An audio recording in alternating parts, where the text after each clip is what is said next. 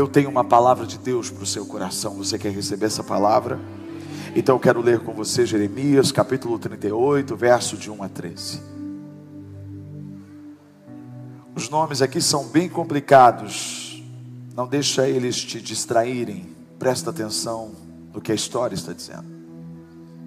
Então Cefatias, filho de Matã, Gedalias, filho de Pazur, Jucal, filho de Selemias, e Pazur, filho de Malquias, ouviram o que Jeremias estava dizendo a todo o povo.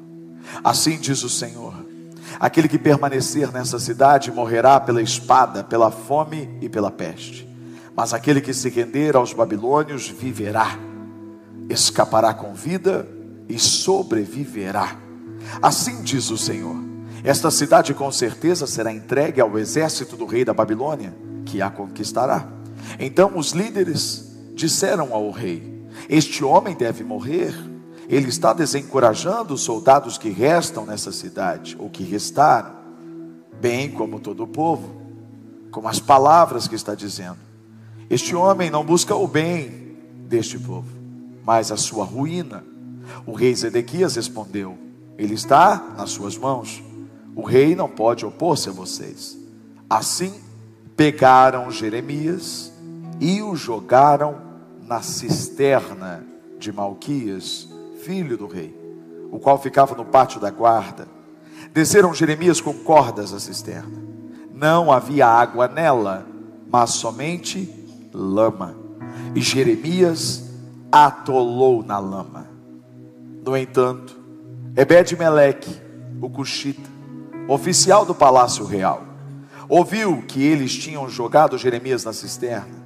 Ora, o rei estava sentado à porta de Benjamim, e Ebed-Meleque saiu do palácio e foi dizer-lhe: Ó oh, rei, meu senhor, esses homens cometeram um mal em tudo que fizeram ao profeta Jeremias. Eles o jogaram em uma cisterna para que morra de fome, pois já não há pão na cidade. Então o rei ordenou a Ebed-Meleque, o cuxita, leve com você 30 homens, sob as suas ordens, e retire o profeta Jeremias da cisterna, antes que ele morra. Então Ebed-Meleque levou consigo os homens que estavam sob as suas ordens, e foi à sala que fica debaixo da tesouraria do palácio. Pegou alguns trapos e roupas velhas, e desceu cordas até Jeremias na cisterna. Ebed-Meleque, o cuxita, disse a Jeremias: Ponha esses trapos e roupas velhas debaixo dos braços, para servirem de almofada para as cordas. Jeremias assim o fez. Assim, com as cordas, o puxaram para cima e o tiraram da cisterna. E Jeremias permaneceu no pátio da guarda. Uau, que texto maravilhoso! É maravilhoso, mas ele mostra Jeremias sofrendo, porque pessoas não queriam virar a chave. Essa não é uma exclusividade do profeta. Eu tenho absoluta certeza, convicção expressa, de que muitos de vocês também sofrem por perceber que quem está à volta, quem faz parte da própria família, amigos queridos que você gostaria de ver vivendo o propósito de Deus, essas pessoas não estão dispostas a virar a chave. A gente sofre quando as pessoas não estão dispostas a nos ouvir. Você tenta, você tenta falar, mas elas não querem te escutar. Principalmente quando a mensagem tem um gosto amargo e difícil de engolir. Assim era a mensagem de Jeremias. Sabe quando a criança ela não quer tomar um remédio? Quem é pai sabe o que eu estou dizendo, e quem não é, certamente já viu isso acontecer. Aquela criança que precisa tomar um, um remédio, mas ela não quer tomar, por quê? Porque é ruim. Lá em casa, me lembro de Valentina ainda pequena, quanto drama ela fazia. Davi é mais espontâneo. Davi foge. Davi vai para debaixo da mesa, sobe no sofá, se esconde e faz um drama. Ele toma o remédio E no final, depois de tomar, ele, ele olha para a gente e fala: Estou chateado. É. Às vezes a gente faz a mesma coisa com Deus, não é mesmo? Deus sabe o que a gente precisa. E o pai de verdade, ele não cede às chantagens emocionais do filho. O pai de verdade sabe que o pai sabe que o filho precisa, o que a filha precisa. Deus sabe o que você precisa, mesmo que você não goste, mesmo que seja difícil de engolir, mas é o que vai mudar a sua vida, é o que vai te sarar, é o que vai te restabelecer. Assim era a mensagem de Jeremias. Parecia que Jeremias era o malvado da história, mas na verdade não era. Ele era um instrumento de Deus para ajudar o povo. E a mensagem dele era: vocês precisam se render. Quem não se render, vai perecer. Você sabe que a Karina Bach, lá no, no podcast que eu gravei, de que vai ao ar daqui um, algumas semanas, eu vou avisar você. Por favor, assista. Dá uma moral para o seu pastor. A Karina perguntou assim para mim, pastor, o mundo está tão difícil. Qual é a mensagem que o mundo precisa ouvir hoje? Eu disse, Karina, a mensagem que o mundo precisa ouvir hoje é a mesma mensagem que João o Batista pregava no deserto. Arrependei-vos, porque é chegado o reino dos céus. É essa mensagem que Jesus continuou pregando. Arrependei-vos, porque é chegada, chegado o reino dos céus. Essa é a mensagem urgente que esse mundo precisa ouvir. Não mudou, continua a mesma. Arrependam-se, porque o reino dos céus está chegando.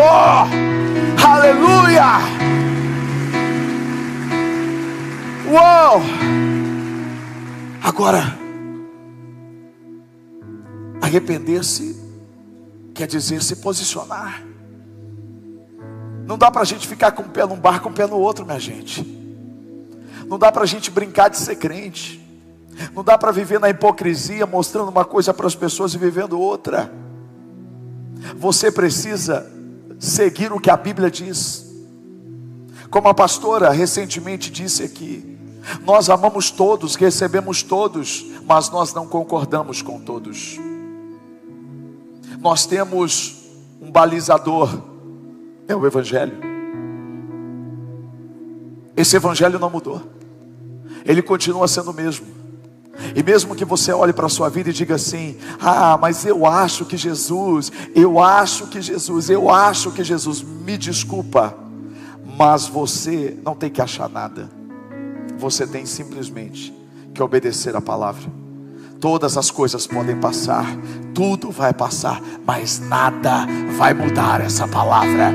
Ela não precisa ser atualizada, ela continua atual, ela é mais atual do que o jornal de amanhã, ela é íntegra. E Jesus disse: Se você me ama, você obedece os meus mandamentos.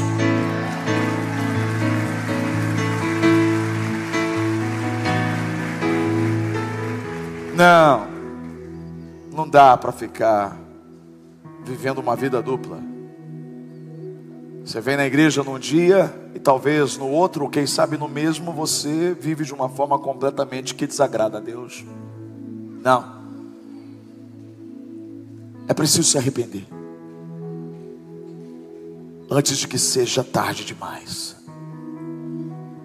Nós precisamos colocar o nosso coração diante do Senhor. Essa palavra não mudou. Nós precisamos nos render. Jesus disse, Mateus 16, 24 a 25. Olha o que ele disse. Então Jesus disse aos seus discípulos: Se alguém quiser vir após mim, negue-se a si mesmo. Tome a sua cruz. Siga-me. Pois quem quiser salvar a sua vida, a perderá. Mas quem perder a própria vida por minha causa, a encontrará. Você precisa abandonar o pecado, meu filho. Você precisa abandonar o pecado, querida. Você precisa se posicionar. E talvez a sua carne diga assim para você, mas você não sabe viver sem isso. Não. Tem uma coisa que você não pode viver sem. Tem uma coisa que você nunca vai conseguir viver sem. Você nunca vai conseguir viver sem o Senhor. O resto, o resto, o resto não vai te fazer falta. Você não pode perder o Senhor. É isso que Jeremias estava dizendo para aquele povo. A mensagem de Jeremias não agradou, porque aquelas pessoas não entendiam que Deus não queria destruí-las. Deus não queria destruir. Deus não quer destruir você, meu filho. Deus não quer o seu mal, não. Ele quer o seu bem. Por isso que Deus abomina o pecado. Sabe por quê? Porque o pecado te afasta dele. Porque o pecado te deteriora, te deforma. O pecado te transforma numa pessoa totalmente fora da semelhança de Deus. É por isso que Deus odeia o pecado, mas Ele ama o pecador. Ele ama você, Ele ama a mim, Ele ama a gente, Ele nos escolheu e Ele quer o nosso melhor. É por isso que a palavra dele vem para nos exortar, vem para mexer com, nosso, com a nossa estrutura. Aquelas pessoas elas não entendiam, mas o Senhor queria salvá-las, salvá-las delas mesmas, salvá-las da ira vindoura. É preciso confiar de que Deus sabe o que é melhor para nós. Você tem consciência disso? Quando o Senhor pede para você renunciar a algo, você tem consciência de que Ele quer o melhor para você? Quando o Senhor diz para você não faça isso, não ande com essas pessoas, quando o Senhor diz para você ah, não se renda a esse vício, você não precisa disso. Você tem consciência de que Deus tem o melhor para você? Quando o Senhor estava dizendo para aquele povo: rendam-se, porque senão vocês serão destruídos. Ele estava dizendo: Eu tenho o melhor para vocês depois, mesmo que vocês não me entendam. Foi isso que Jeremias disse lá no capítulo 29, verso 11 a, 14. Deus usou Jeremias para dizer: Porque sou eu que conheço os planos que tenho para vocês, declara o Senhor. Planos de fazê-los prosperar, não de causar danos, planos de dar a vocês esperança e um futuro. Então vocês clamarão a mim, virão orar a mim, e eu os ouvirei. Vocês me procurarão e me acharão quando me procurarem de todo o coração. Eu me deixarei farei ser encontrado por vocês, declara o Senhor. Eu os trarei de volta do cativeiro, eu os reunirei de todas as nações, de todos os lugares para onde eu os dispersei, e os trarei de volta para o lugar de onde os deportei, declara o Senhor. O que Deus está dizendo aqui é: vocês precisam confiar em mim. Se eu estou dizendo que isso não é bom para vocês, é porque sou eu que conheço os pensamentos que eu tenho a respeito de vocês. São pensamentos de paz e não de mal. Vocês não sabem, mas o que eu tenho para vocês lá na frente é melhor do que vocês imaginam.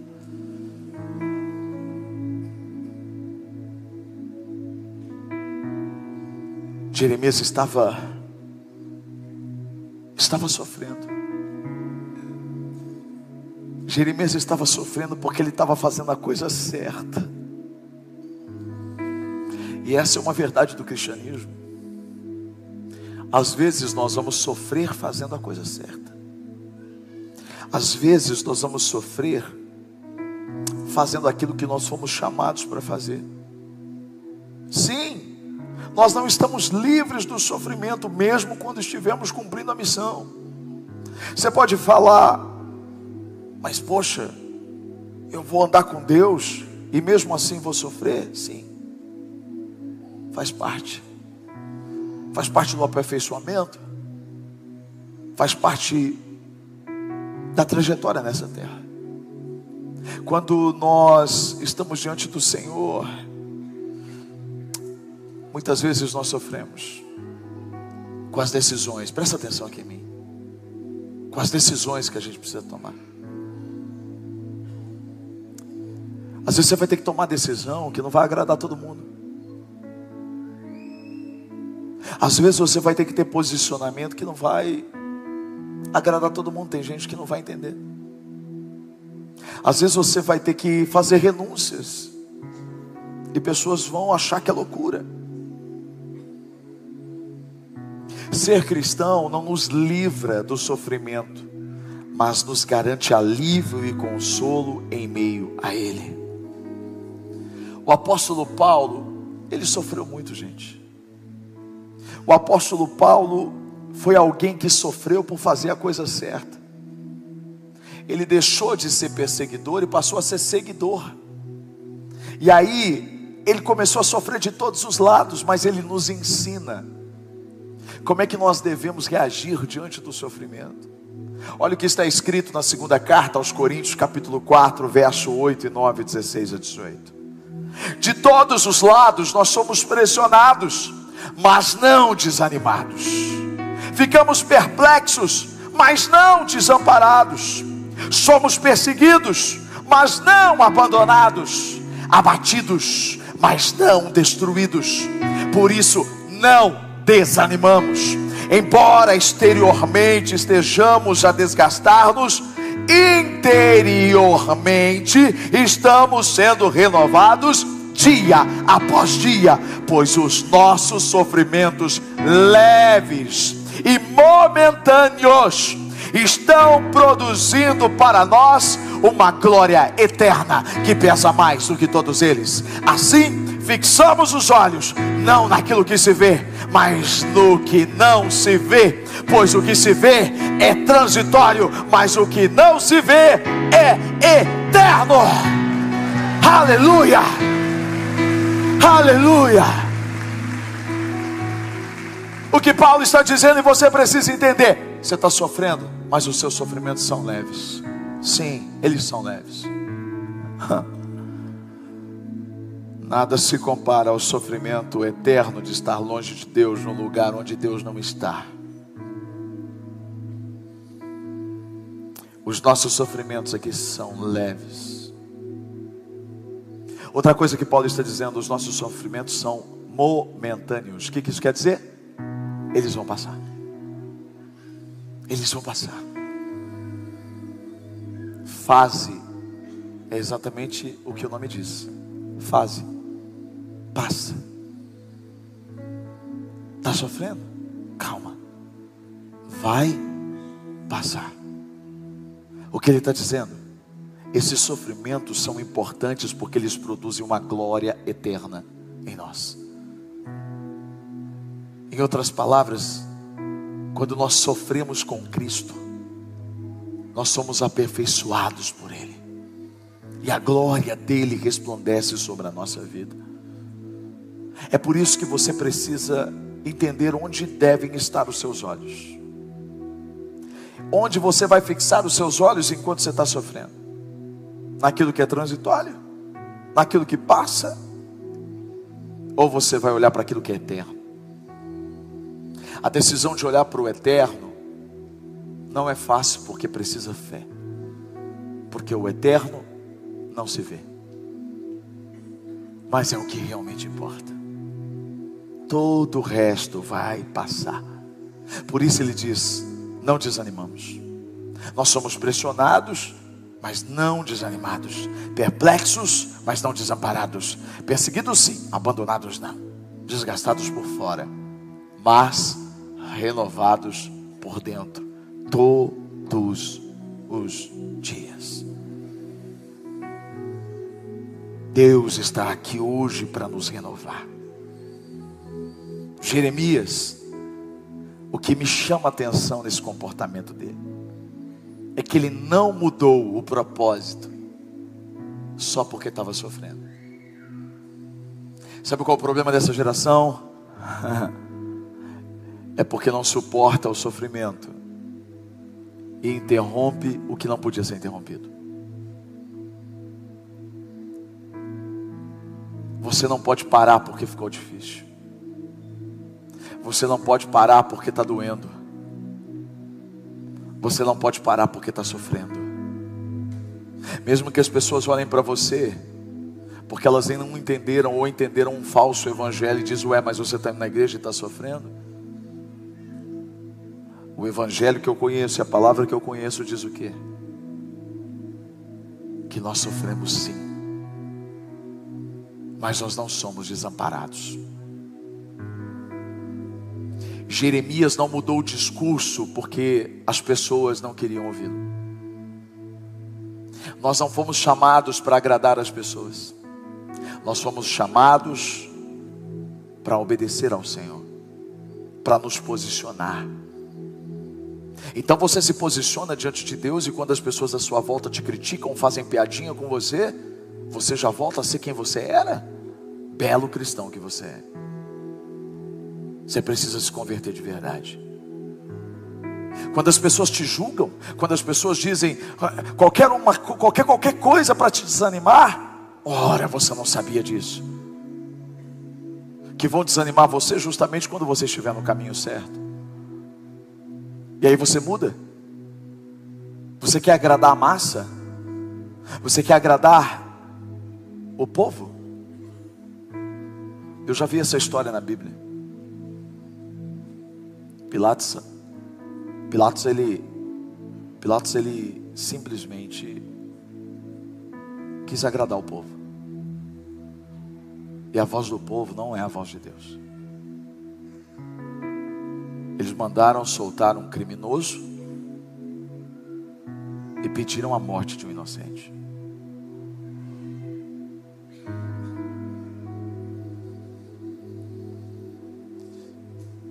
Muitas vezes, eu como pastor, eu tenho o compromisso de pregar palavras duras que talvez você não queria ouvir.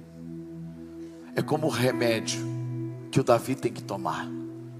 Você pode até ficar chateadinho com as palavras que eu estou dizendo. Quer saber? Eu prefiro que você fique chateado, mas seja curado e vá para o céu, do que você continue e pereça e vá para o inferno. Então eu vou continuar pregando a palavra que Deus colocar na minha boca assim.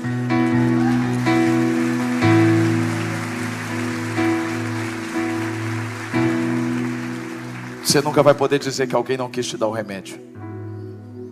Você nunca vai poder dizer que alguém não te alertou sobre a sua conduta de vida.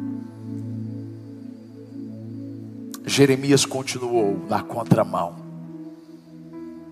E aí sacanearam ele. É. Essa palavra é uma palavra tão linda porque ela tira para todos os lados. Ela começa falando para aqueles que precisam se posicionar, que precisam ouvir e se arrepender mas ela também fala do sofrimento de Jeremias, pelas pessoas que não quiseram virar a chave, o quanto o sofrimento faz parte, e aqui mostra mais um desdobramento. O texto diz que fizeram mal com Jeremias, pegaram Jeremias e pagaram o bem com o mal, jogaram Jeremias na cisterna. É, o fundo do poço faz parte da vida daqueles que também estão obedecendo. José só sonhou e foi jogado no fundo do poço. Jeremias pregou a palavra e foi jogado no fundo do poço.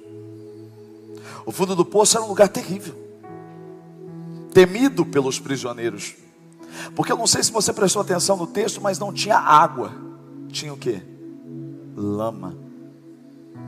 O texto diz que ele ficou atolado na lama. São expressões corriqueiras na nossa geração.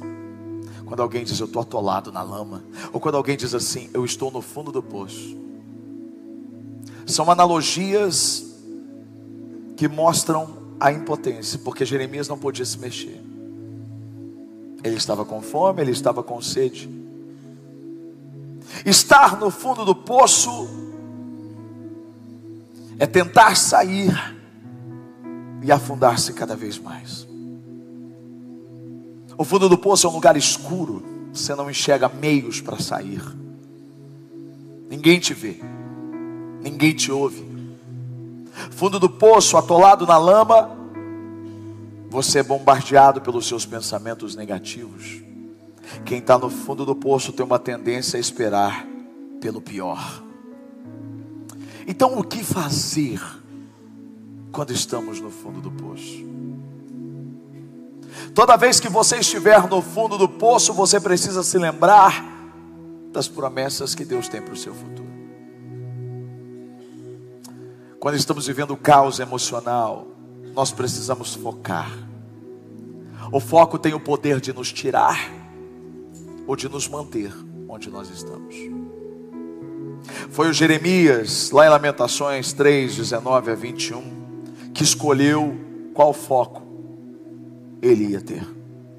Ele diz assim: Eu lembro-me da minha aflição, e do meu delírio, e da minha amargura e do meu pesar. Lembro-me bem disso tudo. A minha alma desfalece dentro de mim. Presta atenção aqui. Toda vez que você lembra das coisas ruins, a sua alma desfalece. E não há problema você lembrar das coisas ruins, o problema é quando você só se lembra das coisas ruins. Mas o texto continua. E Jeremias está dizendo na sequência: todavia, mas, entretanto, eu também me lembro daquilo que pode me dar esperança. Você está no fundo do poço, meu filho? Está se lembrando só de quem te jogou lá? Não. Ei, está passando por um momento difícil, está sofrendo, seja qual for o motivo, a palavra que Deus está colocando no seu coração hoje, escolha o que você vai lembrar, escolha ah, o, o, o foco do seu pensamento, o foco da sua memória. Você quer, você quer o, o, o que a Bíblia está dizendo que você deve focar? Esperança. Eu preciso ter esperança. Quem não tem esperança não sai do fundo do poço. Esperança do que, pastor? O próprio Jeremias responde, Lamentações 3, na sequência, verso 22. Graças ao grande amor do Senhor, é que não somos consumidos, essa é a nossa esperança, pois as suas misericórdias são inesgotáveis, renovam-se a cada manhã, essa é a nossa esperança, grande é a sua fidelidade. Digo a mim mesmo, olha para mim, Sabe com quem você mais conversa todo dia? Com você mesmo. Isso quer dizer que muitas vezes você é o seu problema. Porque você tem dito para você aquilo que Deus não disse para você. Você precisa se comunicar com você e se lembrar o que Deus disse para você. É isso que Jeremias está fazendo. Ele está dizendo: Eu digo a mim mesmo, a minha porção é o Senhor. Portanto, nele porei a minha o que? Esperança. O Senhor é bom para com aqueles cuja esperança está nele. Para com aqueles que o buscam, é bom esperar tranquilo pela salvação do Senhor. Meu Deus, é nisso que você precisa esperar.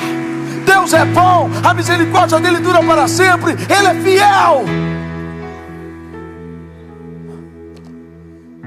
Davi também se sentiu no fundo do poço. E olha o que ele diz aqui. Salmos 40, verso 1 a 3. Depositei o que, gente? Toda o que, gente? Em quem? Por quê? Porque no fundo do poço, se você deposita a sua esperança nas pessoas, você vai se decepcionar. Se você deposita a sua esperança nas coisas, você vai se decepcionar. Você precisa aprender em quem você deve depositar a sua esperança. Davi disse: Eu depositei toda a minha esperança no Senhor. e o que, que aconteceu? Ele se inclinou para mim, ele ouviu o meu grito de socorro ele me tirou de um poço de destruição, de um atoleiro de lama. Ele pôs os meus pés sobre uma rocha, essa rocha é Jesus, e firmou-me no local seguro. Ele pôs um novo cântico na minha boca, um hino de louvor ao nosso Deus. Muitos verão isso e temerão, levarão Deus a sério e confiarão no Senhor.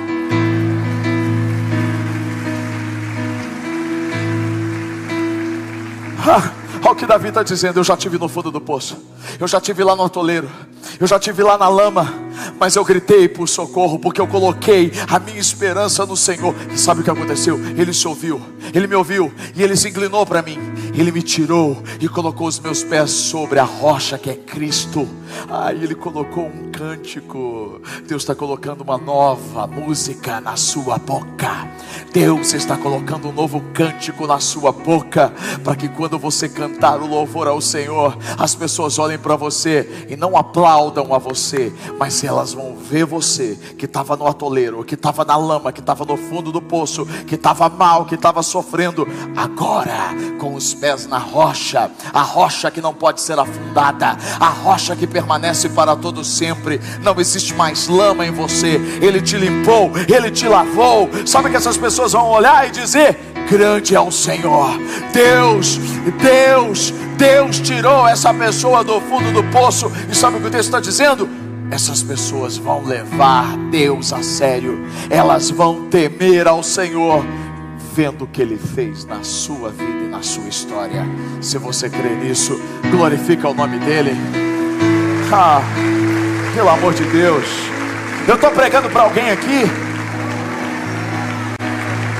meu Deus, aleluia. Deus tem um recomeço para você que chegou aqui no fundo do poço, meu filho. Você tem duas escolhas. Ou você se concentra em quem te jogou no fundo do poço, em quem te abandonou, em quem tramou o mal para você, na circunstância, tudo aquilo que te jogou no fundo do poço. Ou você começa a se concentrar naqueles que vão te tirar do fundo do poço. Porque existem dois tipos de pessoas. Primeiro tipo são aquelas pessoas que te jogam no fundo do poço. O segundo tipo são as pessoas que te tiram de lá. O mal usou aqueles homens para jogarem Jeremias no fundo do poço. Mas Deus tocou no coração de uma pessoa. Deus, Ele tem os seus.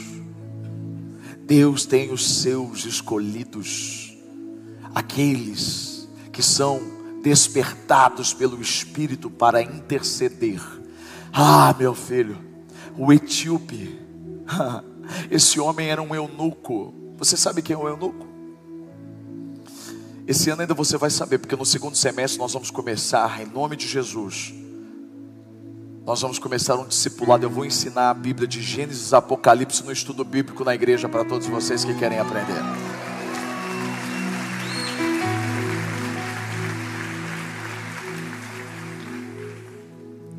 Eunuco era alguém que tinha uma posição muito nobre é um cargo de confiança. Ele, por que que, qual, qual que era a característica de um eunuco? Ele era castrado. Ele era estrangeiro. Ele era improvável. Eu não sei se você percebeu, mas nós estamos aqui reunidos como um bando de improváveis. Você já percebeu que a igreja do Senhor é um bando de improváveis? A gente não veio da linhagem de Abraão, de Isaac, de Jacó. Nós somos gentios. Nós recebemos Jesus pela graça. Chegamos castrados na alma, no espírito, castrados nas nossas emoções, machucados, sujos. Mas Ele nos limpou, Ele nos lavou e Ele nos levantou como esse etíope dessa história. Ei, missão e encorajamento. Somos nós, os improváveis, que estamos levantando as nossas mãos todos os cultos e dizendo: Tira São Carlos do fundo do poço, tira essa cidade do fundo do poço, tira as pessoas que estão no fundo do poço, tira elas, meu Deus, onde estão os intercessores, onde estão aqueles que estão clamando, ei, pela sua família em nome de Jesus Cristo, aqueles que estão vivendo no lamaçal, eles serão retirados, essa é a nossa oração diária, ei, essas pessoas serão salvas no nome de Jesus.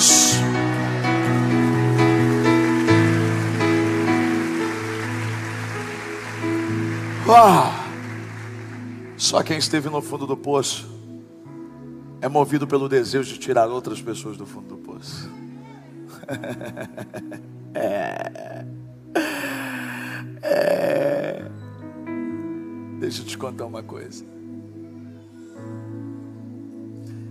Eles pegaram trapos, roupas e jogaram para Jeremias. Sabe por quê? Porque muitas pessoas morriam quando elas eram retiradas por outras pessoas do fundo do poço. A intenção daqueles homens era: nós não queremos machucar você. Para tirar alguém do fundo do poço, a gente não precisa machucar ela. Mas essa palavra não é só para os intercessores. Eu tenho consciência absoluta, convicta, certeza de que eu estou pregando para muitas pessoas hoje que estão no fundo do poço. O Espírito testifica isso em mim. E você pode ter chegado ao fundo do poço por decisões erradas, por escolhas erradas, ou simplesmente você foi lançado ao fundo do poço porque o diabo quis parar. O que eu mais admiro nesse texto é que esse texto mostra que esses homens foram despertados pelo Espírito, foram até o rei, intercederam, prepararam os trapos, as roupas para não machucar Jeremias, foram até o poço, jogaram a corda, mas quem pegou a corda foi Jeremias. Palavra que eu tenho para você hoje, que está no fundo do poço, é: nós podemos falar nós podemos interceder por você. Nós podemos te apresentar a corda. Mas quem tem que agarrar essa corda é você. Quem era a rocha cujos pés de Davi pisaram no Salmo 40? Jesus. Quem você acha que é a corda? Jesus é a corda que nos tira do fundo do poço. E se você quer sair do fundo do poço de uma vez por todas, você precisa se agarrar a essa corda. A corda está aqui hoje. A corda está aqui hoje. Eu queria muito que você entendesse isso. Eu posso lançar essa corda mas é você que precisa decidir sair do fundo do poço. Ou você pode continuar se lamentando, escolhendo lamentar e lamber as suas feridas e se lembrar daqueles que te jogaram e por que, que você foi parar no fundo do poço. Ou você pode finalmente dizer sim para Jesus, abraçar essa corda e nunca mais soltar. Ele vai te puxar, ele vai colocar os seus pés sobre a rocha.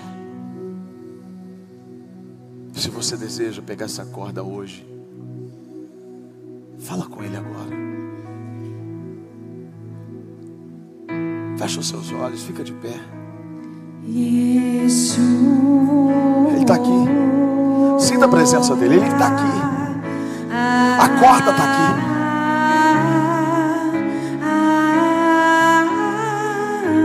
É de graça essa corda. Jesus.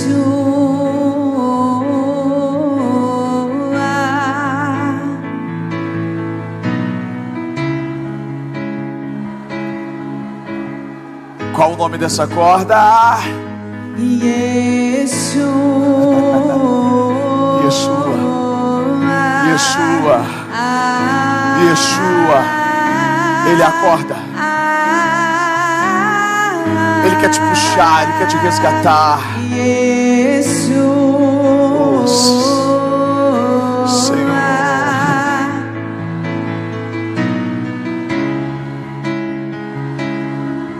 Ame essa corda, ame essa corda. Meu amado Oh. é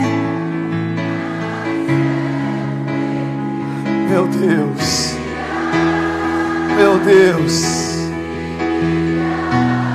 Aleluia. Meu amado é. Oh, Senhor.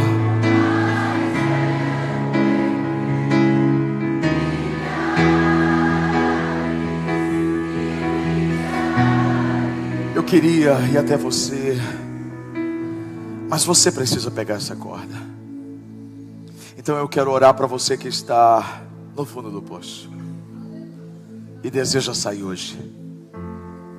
Como eu faço isso, pastor? Sai do seu lugar, vem aqui à frente e diga: Eu quero essa corda. Eu não vou ficar mais. Você não precisa ter vergonha de estar no fundo do poço. Ninguém sabe se você foi parar no fundo do poço porque quiseram te parar, mesmo fazendo a coisa certa. Ou se você está no fundo do poço simplesmente porque você tomou a escolha errada, você decidiu errado. Você não precisa querer agradar as pessoas. Você só precisa sair daqui de forma diferente como você entrou. Eu preguei a palavra. Agora eu posso orar por você. Mas é você que precisa se mover. É você que precisa dizer: Eu quero. Eu vou me agarrar nessa corda. Pastor, eu estou no fundo do poço, eu não tenho ideia. Eu tô, eu tô numa situação de, de paralisia, pastor. Eu não consigo sair. Quanto mais eu tento, mais eu afundo, pastor. Está escuro, pastor. Parece que ninguém me ouve. Parece que ninguém me vê, Senhor. Ah, Ele te vê. Ele te viu. E Ele está te chamando. E Ele está dizendo: agora é com você. Se Jeremias não tivesse pego aquela corda, ele, tá, ele teria morrido lá. Agora é com você, meu filho. É você decidindo: eu vou pegar e não vou soltar. Não importa o que as pessoas vão dizer. Não importa se vão zombar de mim. Mas eu não solto Jesus por nada. Eu não solto Ele por nada. Eu quero Ele na minha vida.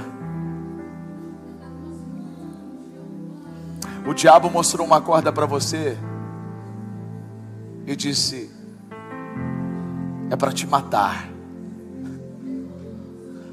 Só que Jesus está mostrando uma corda para você hoje, está dizendo: não, é para te salvar, é para te salvar, é para te resgatar, é para te levantar. É para te colocar no lugar onde você precisa estar, é para te reconduzir ao seu chamado, ao seu propósito. Essa corda é para dizer: Eu estou te vendo, eu estou te salvando, eu estou te tirando desse lamaçal.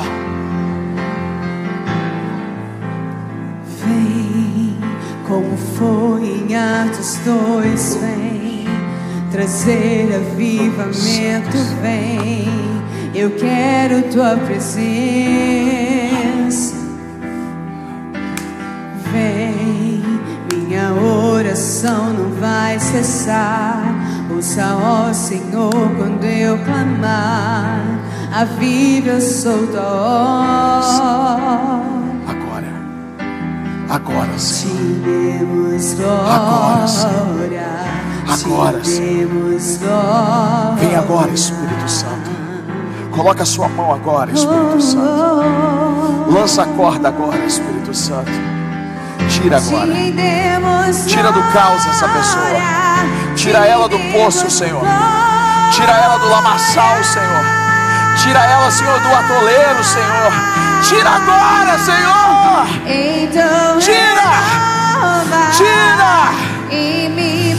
Tira! Tira agora. Tira.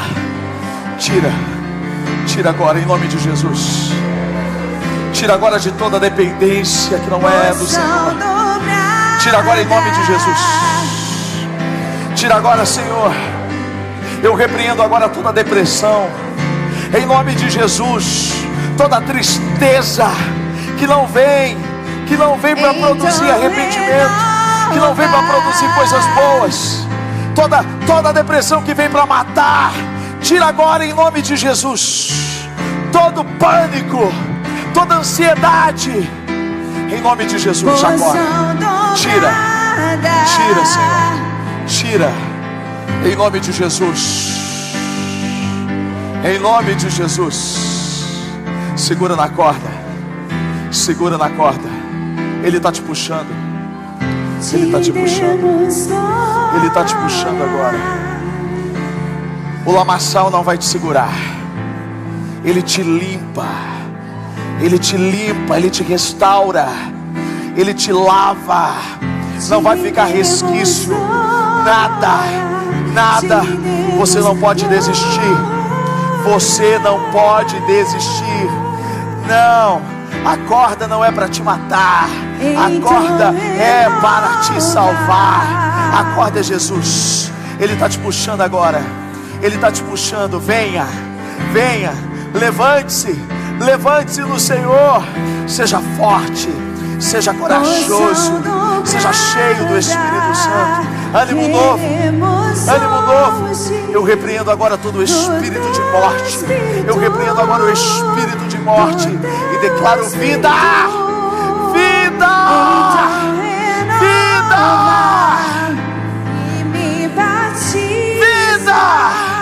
com teu Espírito, com teu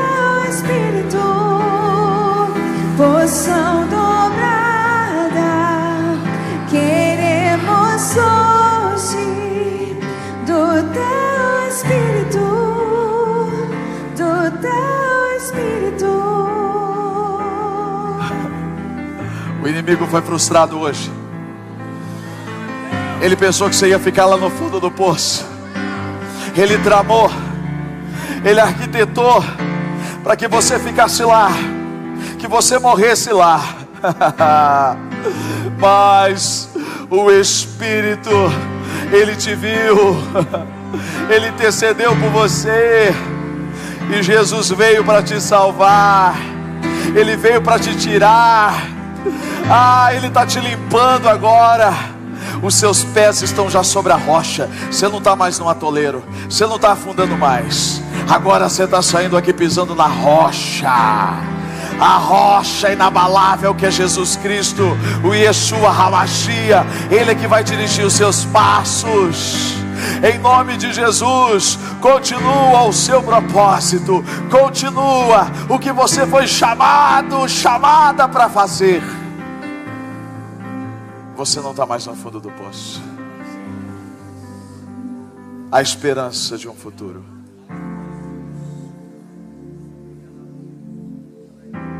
Que o grande amor de Deus, o Pai, a graça do Filho Jesus e a comunhão com o Espírito Santo seja com você, com a sua família, hoje e todos os dias, até Jesus te chamar. Eu amo vocês. Uau! Então renova